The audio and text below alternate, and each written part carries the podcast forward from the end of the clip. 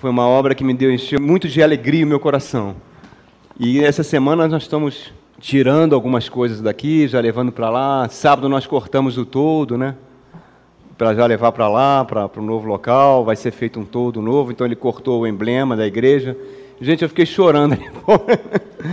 Mas não chorando de tristeza, chorando pelos maravilhosos dois anos que foram aqui. Né? Estou muito feliz com esse novo passo que a igreja vai dar. Amém? É, então vamos abrir as nossas Bíblias, nós estamos estudando a Epístola de São Paulo aos Efésios, o capítulo 4, Efésios capítulo 4, verso 4. O título da mensagem de hoje é Uma só esperança. Amém? Então vamos ler esse verso. Há um só corpo e um só espírito, assim como vocês foram chamados numa só esperança quando vocacionados. Amém? Orem por mim agora, estenda suas mãos. Pai querido, em nome de Jesus, muito obrigado por essa oportunidade, Pai. Mais uma vez estarmos aqui no início da semana, pregando a tua santa palavra, Pai querido. Eu peço que o teu Espírito me utilize, me use como bem desejar, Senhor. Que a tua palavra nunca volte vazia, que ela faça a obra no corações e mentes de todos aqueles que estão aqui presentes, que têm sede da tua palavra. Que possamos crescer no conhecimento do nosso Senhor Jesus Cristo. É o que te agradecemos em nome de Jesus. Amém. Pode dar um abraço seu irmão? Falar uma palavra de bênção, pode sentar. O apóstolo Paulo está falando que há um só corpo, um só espírito e hoje ele vai falar o terceiro aspecto dessa conexão. Uma só esperança da nossa vocação.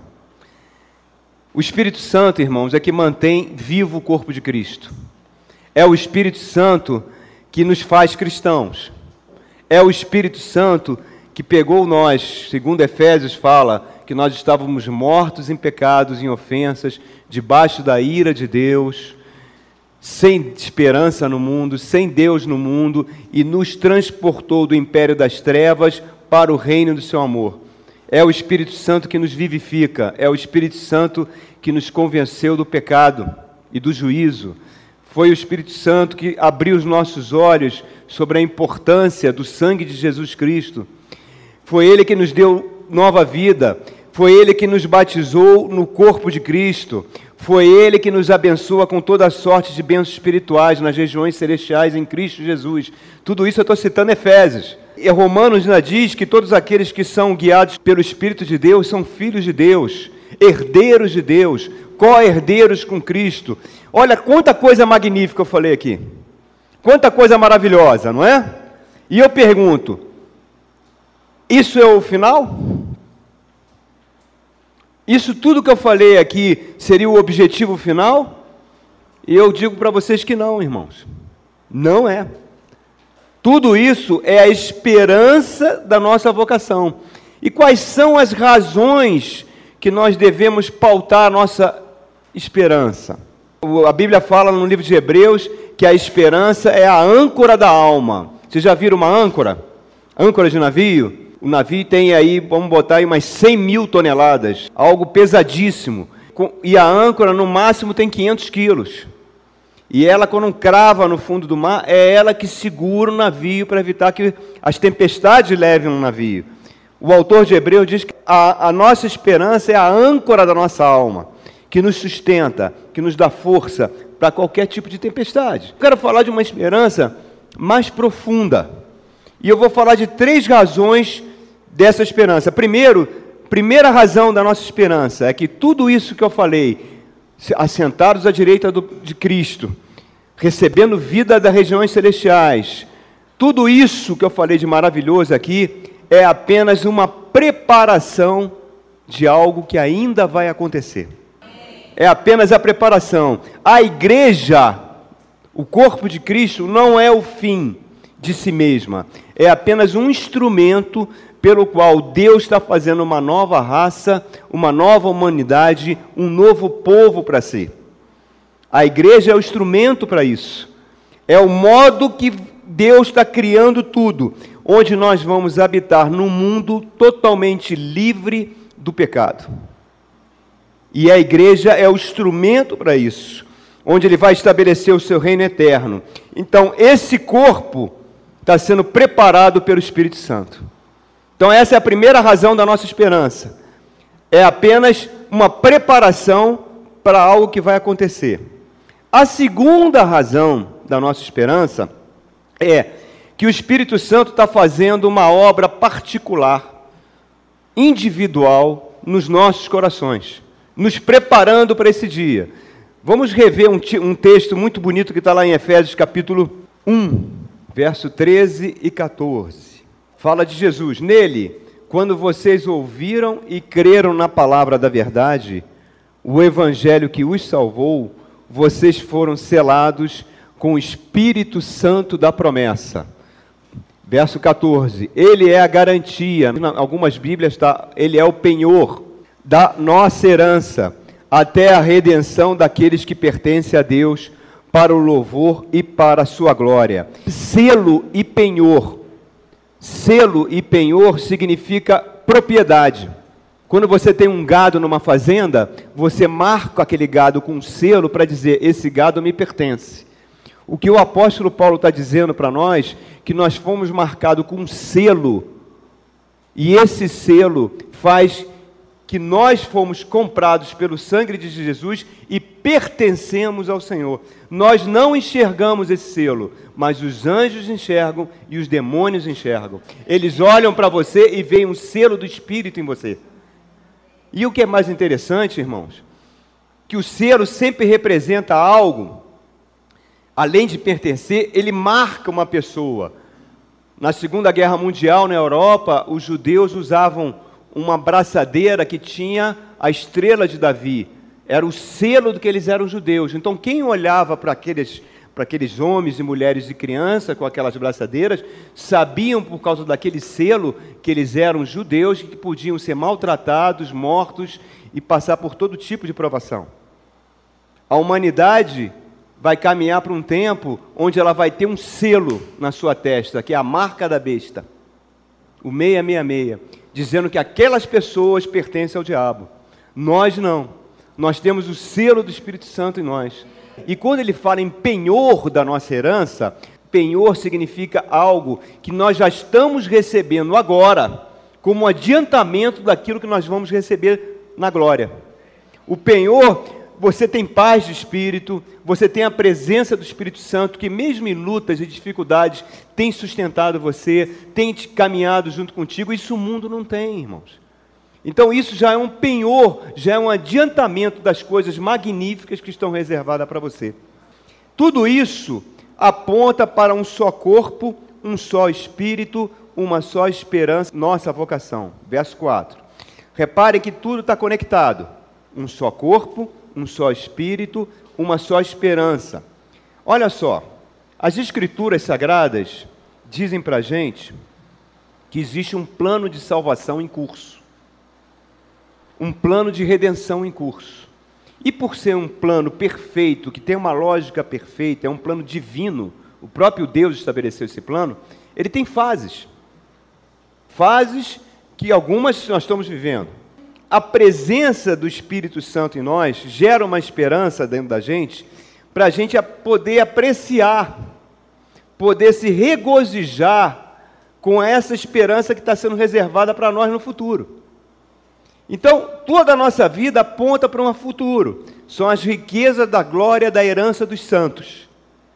Por não sabermos a nossa vocação, por não sabermos a razão da nossa esperança, é que existe tantas facções, tantas divisões nas igrejas. As pessoas às vezes dão uma ênfase muito grande para certas coisas que as escrituras sagradas falam para não dar ênfase. O diabo não pode impedir você de ser um cristão, mas ele pode fazer muita coisa na sua vida para que você não receba as bênçãos disso. Ele pode causar muito dano na sua vida. E uma das maneiras que ele faz para causar dano na sua vida é fazer você olhar para trás. Olhar para o tempo que já passou. Também concentrar sua atenção no momento que você está vivendo hoje. ao invés de olhar para frente. Nós damos muita importância ao momento da nossa conversão. Se eu perguntar a algumas pessoas aqui, talvez na vida de algumas pessoas isso seja muito marcante, o dia que o Jesus Cristo entrou na vida dela, que ela teve um encontro pessoal com Jesus. E se eu dissesse para você que isso não importa? Não tem a menor importância no atual estado agora que você se encontra. Você talvez jogasse até o sapato em cima de mim. Estou falando uma blasfêmia, mas não, irmão, não importa mesmo não. Eu vou explicar por que isso. Não vou deixar um conceito solto. A gente vê muitas vezes pessoas, artistas, políticos, marginais, bandidos que se converteram, que têm um testemunho, convida essas pessoas para ir na igreja, dar o testemunho, mostrar como é que era a vida deles, etc. E eu digo que isso é causa de divisão, que isso causa divisão dentro da igreja. Sabe por quê? Quando a gente fixa, começa a se fixar naquilo que aconteceu conosco, preocupados em fixar naquilo que já foi, ao invés do motivo pelo qual e para que você foi chamado. Por que, que você foi salvo? Não foi apenas para te livrar do inferno. O objetivo de Deus não é só livrar você do inferno, é fazer aquilo que eu falei no início, uma nova raça, um novo povo para ele. Algo que está apontando lá para frente, ainda não somos. Aqui ainda tem um Adão vivendo aqui dentro de mim. O velho homem, nós travamos uma batalha diária com ele. Quando a gente começa a dar muito a ênfase naquilo que aconteceu com a gente no passado, isso assume uma falsa importância na nossa vida, que não é para ter importância testemunhos de como nós éramos. Olha, eu era assim, eu era assado, aconteceu isso. Certa feita, uma reunião de oração, um homem se levantou e começou a dar um testemunho. Olha, irmãos, antes de Jesus Cristo entrar na minha vida, eu fazia isso, fazia aquilo, fazia aquilo outro, e todo mundo com o cabelo em pé, ouvindo aquele testemunho, e agora Jesus entrou na minha vida, eu sou uma nova criatura. Aí o pessoal aplaudiu. Aí ele sentou. Aí levantou um outro. Não, meu irmão, isso que você fez é fichinha perto do que eu fiz. Eu fiz muito pior do que você, então virou um festival de crimes ali, né? Um narrando para o outro as tranqueiras que aconteceu. E eu me lembro um acontecimento, quando eu estava preparando essa mensagem, o Espírito Santo me trouxe um acontecimento que eu vivi quando eu tinha duas semanas de convertido. Eu tinha passado 17 anos na Ordem Rosa Cruz metido com coisas espirituais que eu tenho vergonha hoje de falar para vocês, certo? Lidado com as trevas, apesar de que achava que aquilo era luz. E quando eu me converti, na segunda semana teve uma reunião com os homens da igreja. E cada um estava dando uma opinião sobre alguns aspectos espirituais na sua vida. E de repente eu falei que eu achava que era importante. E causou um espanto aquilo que eu falei. Eu não conhecia a Bíblia, não conhecia o plano de salvação, não conhecia a palavra. Estava começando a ter conhecimento da, das escrituras sagradas. E algumas pessoas não entenderam, e eu falei: olha, vocês não entenderam, mas eu já estou trilhando esse caminho de busca a Deus há 17 anos. Aí o pastor, para, Wagner, para um instantinho. Você começou agora. Esses 17 anos que aconteceu contigo foi queimado na cruz do Calvário. Tu começou do zero. Agora que você está iniciando a sua vida espiritual. Como foi importante ele ter falado isso, irmãos? Aquilo eu considerei um divisor de águas. A Bíblia fala que quando o justo é repreendido, ele agradece porque é sempre uma oportunidade de crescimento. Nós somos justos não por nossos méritos, mas pelo sangue de Jesus. E quando ele falou isso, aquilo para mim gerou uma alegria. O diabo é muito sutil. O diabo é um psicólogo de primeira. Ele trabalha na nossa mente de tal forma que muitas pessoas, inconscientemente, não estou dizendo que é de forma consciente, elas começam a se gabar, se gabar da pecaminosidade que tinham antes e que Deus resgatou a vida dele. Então, de uma forma inconsciente, ele começa a ter um certo, digamos assim, Deus fez uma grande obra em mim. E isso é antibíblico, porque todas as conversões são idênticas. É o Espírito Santo que vem e regenera o nosso espírito. Ele regenerou em você igualzinho que ele fez em mim. Ele não fez diferente em você nem em mim. Somos iguais. A obra do Espírito dentro de você e dentro de mim é a mesma. É a mesma obra. Não existe um pecadômetro. O meu pecado era pior do que o seu. Sabe por quê, meu irmão? Porque quando a Bíblia diz que os nossos pecados fazem separação de Deus, não é o, o ato pecaminoso que você cometeu, é o estado de pecado que você se encontrava. O ato é consequência do estado. Você ser um assassino, você ser um adúltero e você ser um pedófilo, para Deus está no mesmo nível de uma pequena mentirinha, de uma pequena fofoquinha que você fez. Porque dentro de nós havia um estado pecaminoso. O ato é apenas uma consequência. Todos nós somos capazes de cometer os piores atos, irmãos. Basta colocar você sob pressão. Na guerra, durante a guerra, pessoas cometem atos que jamais cometeriam numa situação de paz. Por quê? Porque dentro do estado dela existe um estado pecaminoso. Por isso que Paulo fala: todos pecaram. Não há judeu, não há gentio, todos estão debaixo da ira de Deus. Não há um justo sequer. Ele fala em Romanos capítulo 1. Então a conversão não depende disso. Não depende do nível de pecado que você está fazendo. É algo que você tem dentro de você que Deus teve que arrancar. E como é que ele arrancou? Por meio do Espírito Santo, fazendo uma nova criatura, o milagre daí do novo nascimento. Por isso, o que importa agora é as coisas que vão vir para você. Quando a gente começa a ficar preocupado com o que aconteceu e com o que está acontecendo hoje, a gente começa a dar muita ênfase para o aqui e agora. A teologia da prosperidade só existe por causa disso, porque as pessoas dão ênfase para o aqui e agora. Eu quero ser próspero agora, eu quero ter um bom casamento agora, eu quero ser feliz agora. E a Bíblia não promete isso para você.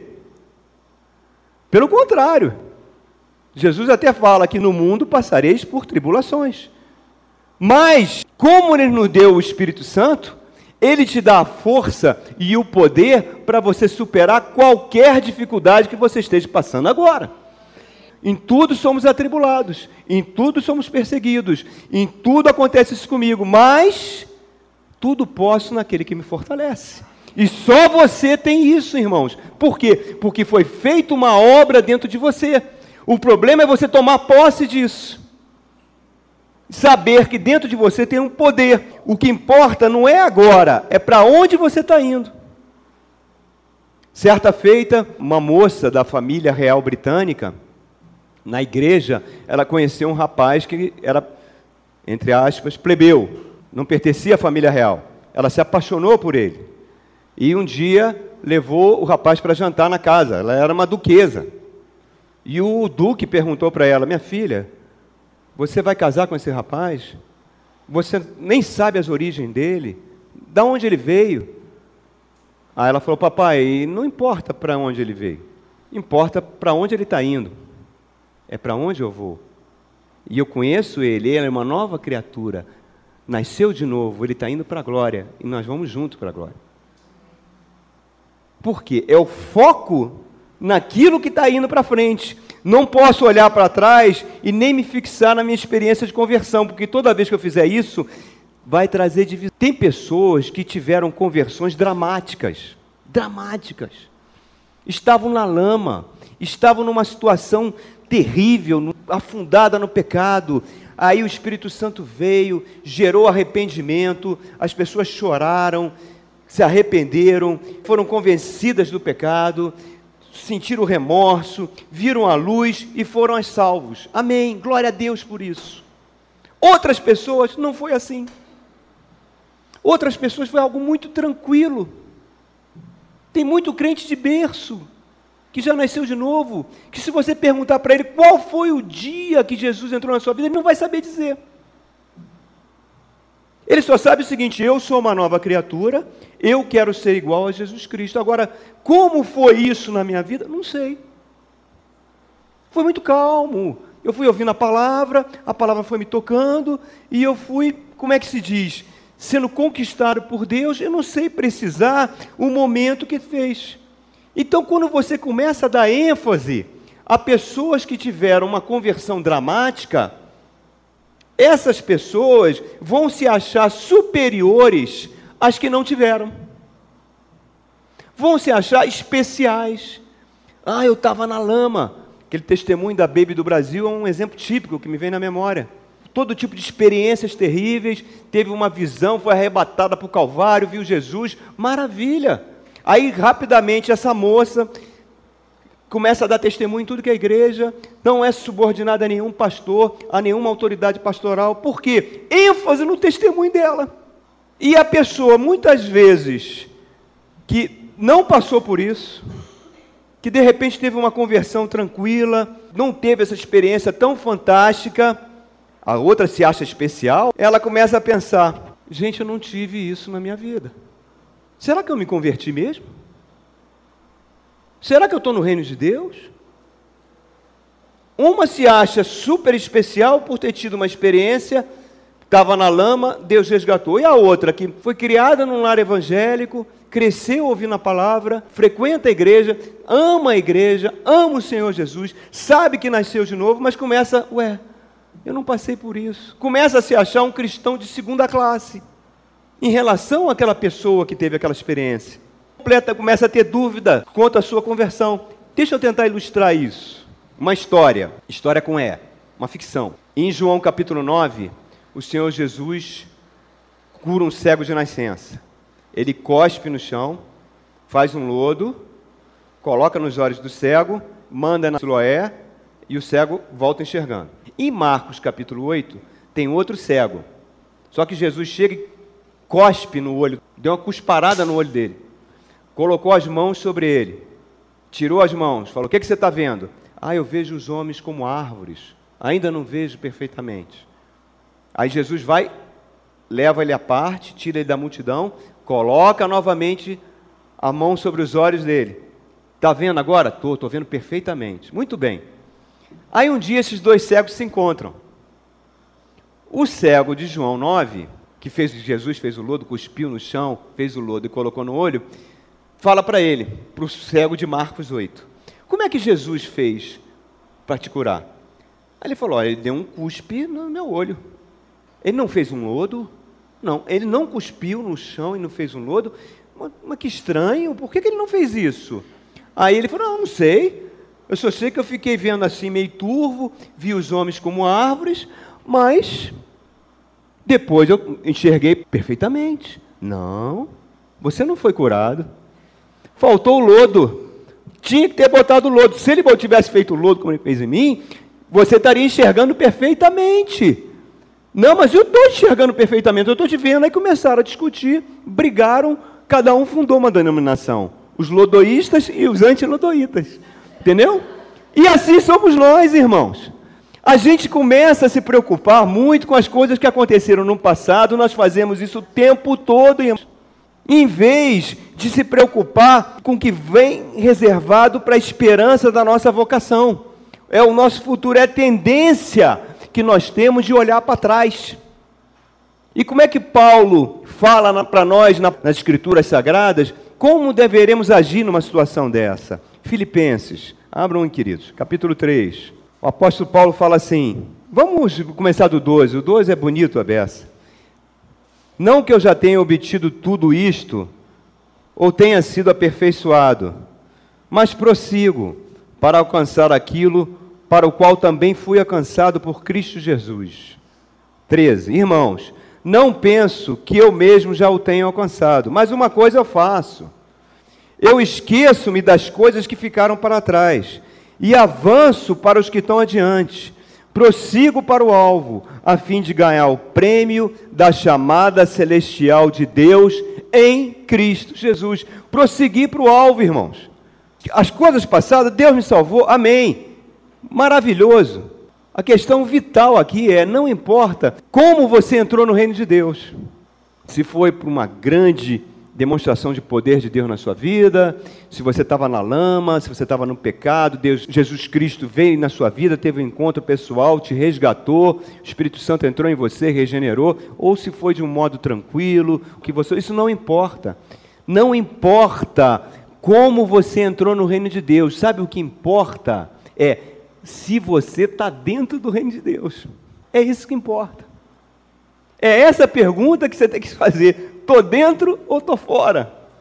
O como, o modus operandi, não importa, por quê? Porque é o mesmo modo. O mesmo modo é, fantástico que foi feito com a Baby do Brasil, foi feito em mim. Foi feito em qualquer um de vocês. O Espírito Santo age de uma única maneira. Ele vem, te convence do pecado, você aceita Jesus Cristo como Senhor e Salvador na sua vida e ele regenera o seu espírito. Aí você pergunta: tão simples. Eu não tenho que fazer nenhum sacrifício, eu não tenho que pagar nenhuma promessa, fazer nada. É tão simples, é tão simples porque custou um alto preço a Jesus Cristo a morte de cruz. Por que, que Paulo escreveu as cartas aos Gálatas? Que os Gálatas eram um povo acostumado a fazer sacrifício a deuses. Eles tinham todo um conjunto de idolatria, tinham sacerdotes, haviam cultos, haviam procissões. Uma vez por ano, todos os gálatas faziam uma grande procissão, levando um touro que ia ser imolado. Se você vê em Atos, Deus usa Paulo para curar um paralítico, eles colocam uma coroa de flores em Paulo, chamam ele de Apolo, chamam Barnabé de Mercúrio, que dentro da mente deles envolvia sacrifícios, envolvia coisas que eles precisavam fazer. Quando Paulo chega e explica, oh, não precisa nada disso, irmãos. O justo viverá pela fé. Eles se convertem, mas dentro deles parece que faltava alguma coisa. Aí o que acontece? Quando os judaizantes chegam e falam, não, vocês têm que circuncidar, vocês têm que obedecer à lei de Moisés, dizem, opa, era isso que a gente estava precisando. Aquilo que Paulo falou está errado. Eu tenho que fazer alguma coisa, eu tenho que realmente fazer a circuncisão. Paulo fala: vocês foram salvos pela obra da fé ou pela carne? Como é que vocês estavam correndo tão bem e agora vocês acham que vão voltar atrás? Que pela obra da lei e pela obra da carne vocês serão salvos? Ó oh, Gálatas insensatos, nós temos essa tendência. Por isso que nós valorizamos as coisas que ficaram para trás. Não importa, irmãos, o dia que você se converteu, não importa quem estava pregando, talvez uma questão sentimental sua. O que importa é: você se converteu? Você é uma nova criatura? Você tem sede de Deus? Você ama a palavra de Deus? Você quer buscar cada vez mais o reino de Deus? Você olha para a sua vida presente e vê um monte de defeitos, quanto você precisa melhorar, e você fala: Amém, o Espírito Santo está comigo, eu estou em obras, Ele está me levando para a glória. É isso que importa, irmãos.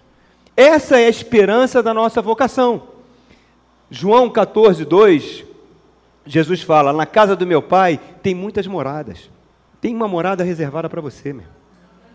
Romanos, capítulo 8, verso 18, fala: As aflições do tempo presente não são para comparar com a glória futura reservada a nós. 2 Coríntios 4, 17 e 18 fala que as leves tribulações que nós estamos passando nessa vida estão produzindo um peso de glória para nós.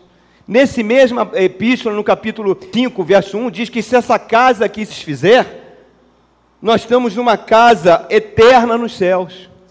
Tito, capítulo 2, verso 13, diz que nós estamos aguardando a esperança, a esperança e o aparecimento da glória de Deus e do nosso Senhor Jesus Cristo em nós. 1 João 3,2 fala que quando ele se manifestar, nós seremos semelhantes a ele. Toda a Bíblia aponta para o futuro. O Novo Testamento aponta tudo para o futuro. E essa deve ser a nossa principal preocupação. Esse deve ser o nosso alvo, a esperança da nossa vocação. Muitas vezes a gente perde tempo olhando para trás, a gente se compara com os outros. O tempo todo nós estamos nos comparando. Ah, Deus usa aquele irmão, mas não me usa. Aquele irmão prega tão bem, mas a, mim eu não consigo pregar. Aquele irmão ora tão bem, eu não consigo orar. Irmãos, cada um é cada um. A obra que Deus está fazendo obedece à sua personalidade, obedece o seu ser, mas Ele está transformando você numa nova criatura. Nem todos foram chamados para cantar. Cheguei aqui cinco minutos antes, Suza pediu para fazer um teste aqui.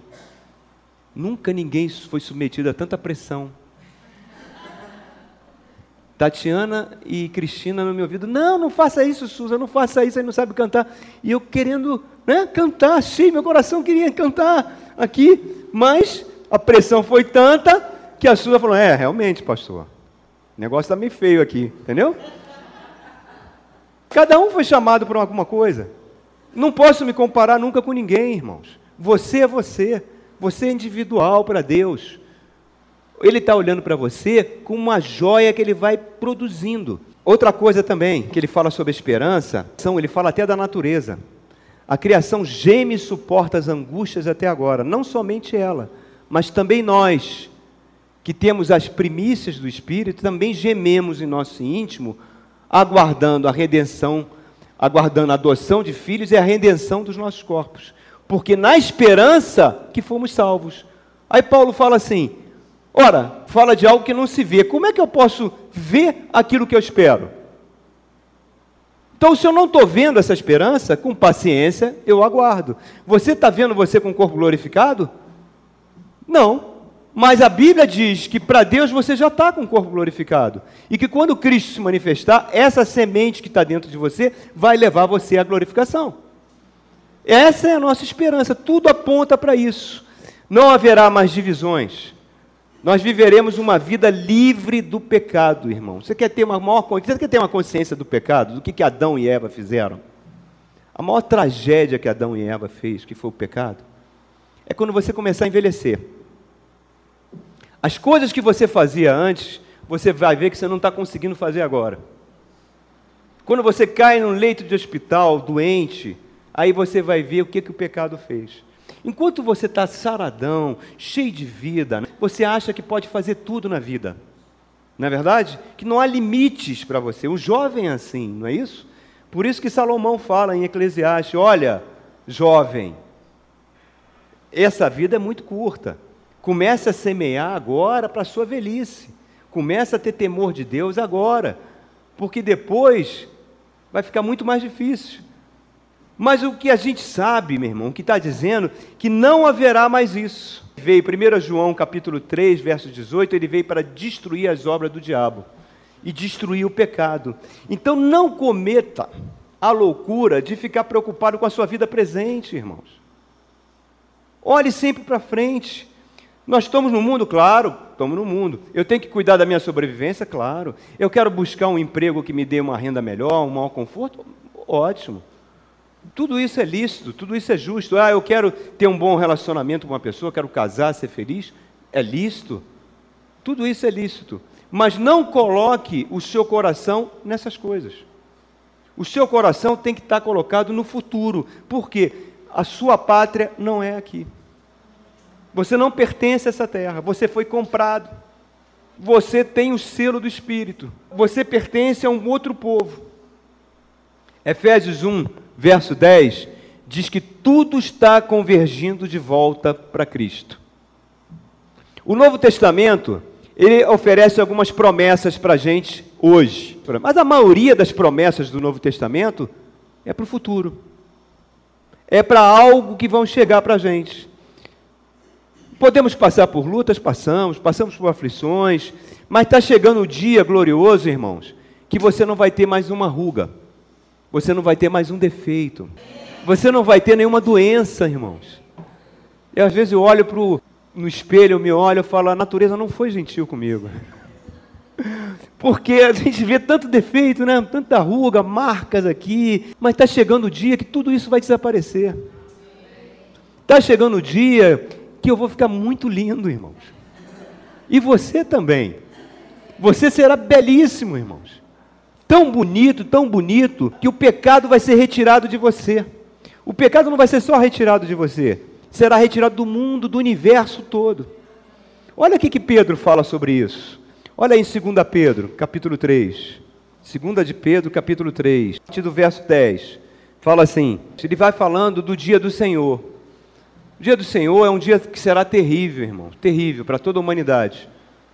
Aquelas pessoas que não têm Jesus Cristo vão sofrer muito nesse dia.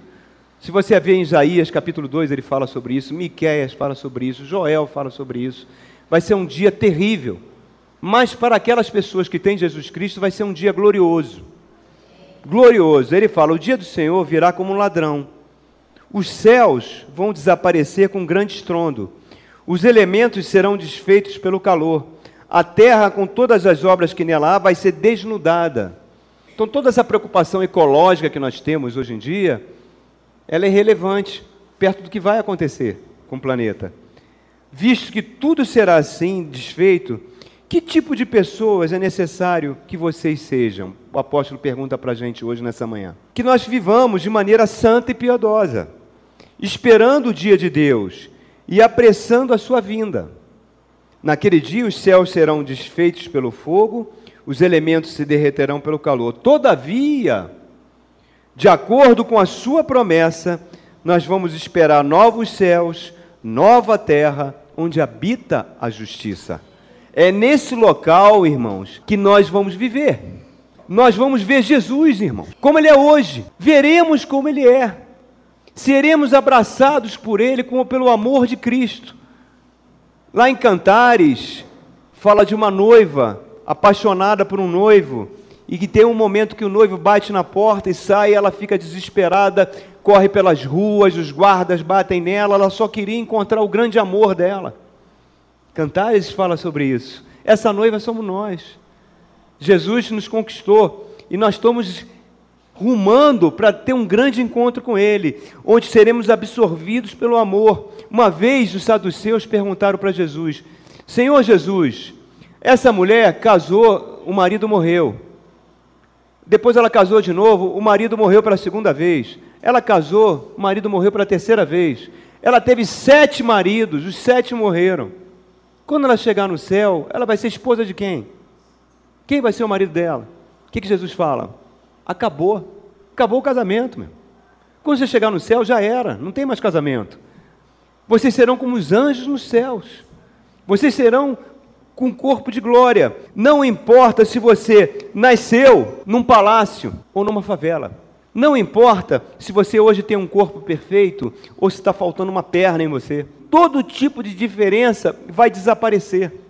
Porque haverá apenas uma só esperança, uma só vocação, um só espírito. E o que é mais glorioso disso tudo, mas não é só nós vermos Jesus, sermos absorvidos pelo amor de Jesus. Não, o mais glorioso disso tudo é que nós seremos como Ele é. Seremos exatamente como Ele é, porque a Bíblia diz que Ele é o primogênito de muitos irmãos. Nós teremos o corpo de glória que Jesus Cristo tem hoje, irmãos. Oh glória! Aleluia! Foi por esse motivo que ele se despiu da sua glória e entrou no ventre de Maria. Foi por esse motivo que ele foi para a cruz do Calvário para levar um povo, um novo povo para o Pai, uma nova raça, uma nova humanidade. Então, meu querido, o mais importante, o mais extraordinário é aquilo que o apóstolo Paulo também fala lá em Filipenses capítulo 3. Pode olhar, querido. Filipenses 3, verso 20. Falo de Filipenses porque Filipenses e Efésios foram escritos na mesma época. Ele estava na prisão, foi a penúltima prisão da vida dele, já estava velho, doente, cansado. No ano seguinte ele seria morto. Estava numa situação horrível, numa masmorra, e ele fala isso no verso 20: ó, A nossa cidadania, porém, está nos céus, de onde esperamos ansiosamente um Salvador, o Senhor Jesus Cristo, o qual, pelo poder que o capacita a colocar todas as coisas debaixo do seu domínio, irá transformar nossos corpos humilhados para serem semelhantes ao seu corpo glorioso. Irmão, você vai ter o corpo mais perfeito, mais lindo, mais bonito. A Bíblia diz que Deus vai abrir uma cortina e vai mostrar para os principados, para os querubins, para as potestades, para os tronos, para as soberanias, para toda a hierarquia celestial, aqui estão eles. O que tiver de Adão em você, já era. Você vai ter o que Adão tinha antes de pecar. Adão e Eva eram belíssimos. Eram tão belos que quando Deus fez o mundo, cada dia que ele fazia, ele falava: é bom, é bom, é bom. Mas quando ele fez Adão e Eva, Deus disse: é muito bom bom. Se você chegasse para Deus e perguntasse, Senhor, o que, que você tinha em mente quando você quis formar o homem? Como você queria que o homem fosse? Vai apontar para Jesus Cristo. Hoje eu quero que o homem seja assim. Por isso que fala, quando ele se manifestar, nós seremos como ele é. Por isso que você não tem que se preocupar com, com, com detalhes da sua conversão. Você tem que preocupar com o futuro. Você está sofrendo hoje, mas tem essa esperança no seu coração que esse sofrimento é passageiro. Ele tem uma data para acabar. A bordo de um navio, se eu quiser ir para a África, sair do Rio de Janeiro para a África, eu tenho que pegar a bússola, pegar no mapa, ver qual é a rota que vai para a África e coloco a bússola do meu navio apontada para a África. Você é um navio, meu irmão, você está numa viagem, você está de volta para o seu lar. Isso aqui tudo é passageiro. A terra de Sarney é passageira.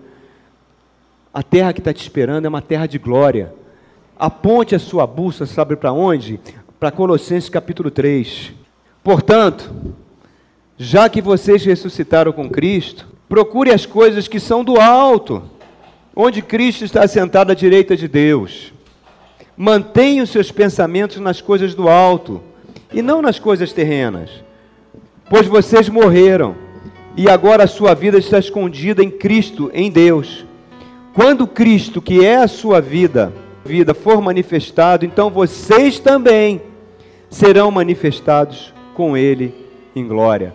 Aponte seu navio para o céu, meu irmão. Aponte a sua caminhada para o céu. Pastor, isso é muito difícil. Eu passo por tanta luta, passo por tantos problemas passo por muitas situações difíceis que me prendem à terra, que me fazem sofrer, que me fazem chorar. Realmente nós vamos passar, mas para isso que existe a igreja, irmãos. A igreja é para você ouvir a palavra, para você orar com os irmãos, para você vir adorar a Deus. É o penhor da sua herança. É algo que está lá na frente aguardando você, que você vai herdar, que é só seu, aquilo que olhos não viram, que ouvidos não ouviram, que jamais penetrou no coração humano, é aquilo que Deus tem reservado para aqueles que o amam. Às vezes a gente fica muito apegado às coisas aqui, né, irmãos? A gente tem que aprender a, a ser mais desapegado das coisas, desapegado de tudo, irmãos. A gente tem que ter apegado em Deus, porque a vida é dele, a vida que está contigo é emprestada. Não é sua, não é sua. Não pense que essa vida que você tem é sua, não é. Você vai prestar contas. Você vai prestar contas dela diante do Pai. Então o coração teu tem que estar lá. Então quando você vem na igreja, você vem adorar o Pai, ouve a palavra, você está tendo um prenúncio daquilo que está aguardando. Aquilo que Hebreus fala: congreguem-se sempre. Há milhões de testemunhas que já derramaram o seu sangue em prol do Evangelho. Vocês são um novo povo, uma nova raça. Deus está formando um novo povo. Focalizem-se a sua bússola lá. Aí vamos ler agora o verso 4 para terminar. O mesmo verso que nós iniciamos, Efésios 4, 4. O apóstolo Paulo fala isso. Há um só corpo, há um só espírito. Espírito com letra maiúscula que é o Espírito Santo. Assim como vocês foram chamados numa só esperança quando vocacionados. Amém? Então nós temos uma única esperança de sermos como Ele é. Não importa como foi o dia que você se converteu. Claro que importa sim, por causa da gratidão que você vai sentir. Mas eu estou falando que no contexto da sua salvação, não tem importância. Nem como você está hoje. Ah, hoje eu estou assim, está acontecendo isso comigo. Também não importa, irmãos. O que importa é quem está aguardando você. Cristo em mim é a esperança da glória. Amém? Eu sei que tem algumas pessoas que estão passando por momentos difíceis. E que quando a gente passa por um momento difícil, a gente fica uma espécie de um véu, um véu na nossa vista, que a gente tem dificuldade de enxergar isso tudo que eu falei. Que Deus nos ama, que as coisas estão cooperando para o nosso bem, que tudo coopera para o nosso bem. Então, eu queria orar, irmãos. Vamos fechar os olhos, vamos abaixar nossas cabeças. Quero que você coloque agora diante do Senhor a sua dificuldade, o seu problema. Você está na casa do Pai, aqui é um lugar de oração, foi consagrado como um lugar de oração, e a Bíblia fala que as orações que são feitas nesse lugar, porque onde dois ou três estão reunidos no nome de Jesus Cristo, Ele está no meio de nós, então Ele está aqui no meio de nós. Que você coloque agora a sua dificuldade. Coloque aquilo que tem trazido peso na sua vida, tem trazido sofrimento. E que peça ao Espírito Santo para que ele possa renovar as suas forças. Para que o Espírito Santo possa trazer alegria. Para que o Espírito Santo possa encher o seu coração de gozo. Que mesmo nas dificuldades que você possa estiver passando, você possa falar: tudo posso naquele que me fortalece. Pai querido, em nome de Jesus, essa é a tua igreja, Pai. Eu quero colocar cada vida aqui presente. Tu sabe a dificuldade de cada um, Senhor. Venha com a tua unção de glória, Pai. Venha renovar nossas forças, Pai. Venha nos levar para um patamar, Pai. Para um patamar de maior intimidade com o teu Santo Espírito. Oh, Senhor, visita cada um. Derrama a tua alegria, derrama a tua paz. A tua palavra fala que para vir a Ti aqueles que estão cansados e sobrecarregados, Senhor. Tem muitas pessoas se sentindo assim, cansadas, com pesos, com fardos. E Tu fala para entregar esse fardo aos Seus pés e tomar do Teu jugo que é suave. Derrama sobre nós, então, Senhor, o Teu Santo Espírito. Derrama sobre nós a tua palavra santa, que faça a diferença no coração aqui, que ninguém saia daqui como entrou, Pai. Que saia renovado, que saia tocado pelo teu espírito, que saia daqui transformado, Pai querido. Que saia aqui com uma nova esperança, Pai. Sabendo que tudo está cooperando para o bem dessa pessoa, Pai. Mesmo que ela esteja passando por muitas lutas e dificuldades, essas lutas, essas dificuldades são aquelas que tu determinaste que elas deveriam passar, Senhor. Faz a boa obra, Senhor. Completa a boa obra que tu iniciou no momento da nossa conversão até hoje, Senhor. Que a gente consiga sempre prosseguir para o alvo, prosseguir para os teus braços de amor. Mas enquanto isso, nos dê força nessa caminhada. Nos ajuda, Senhor.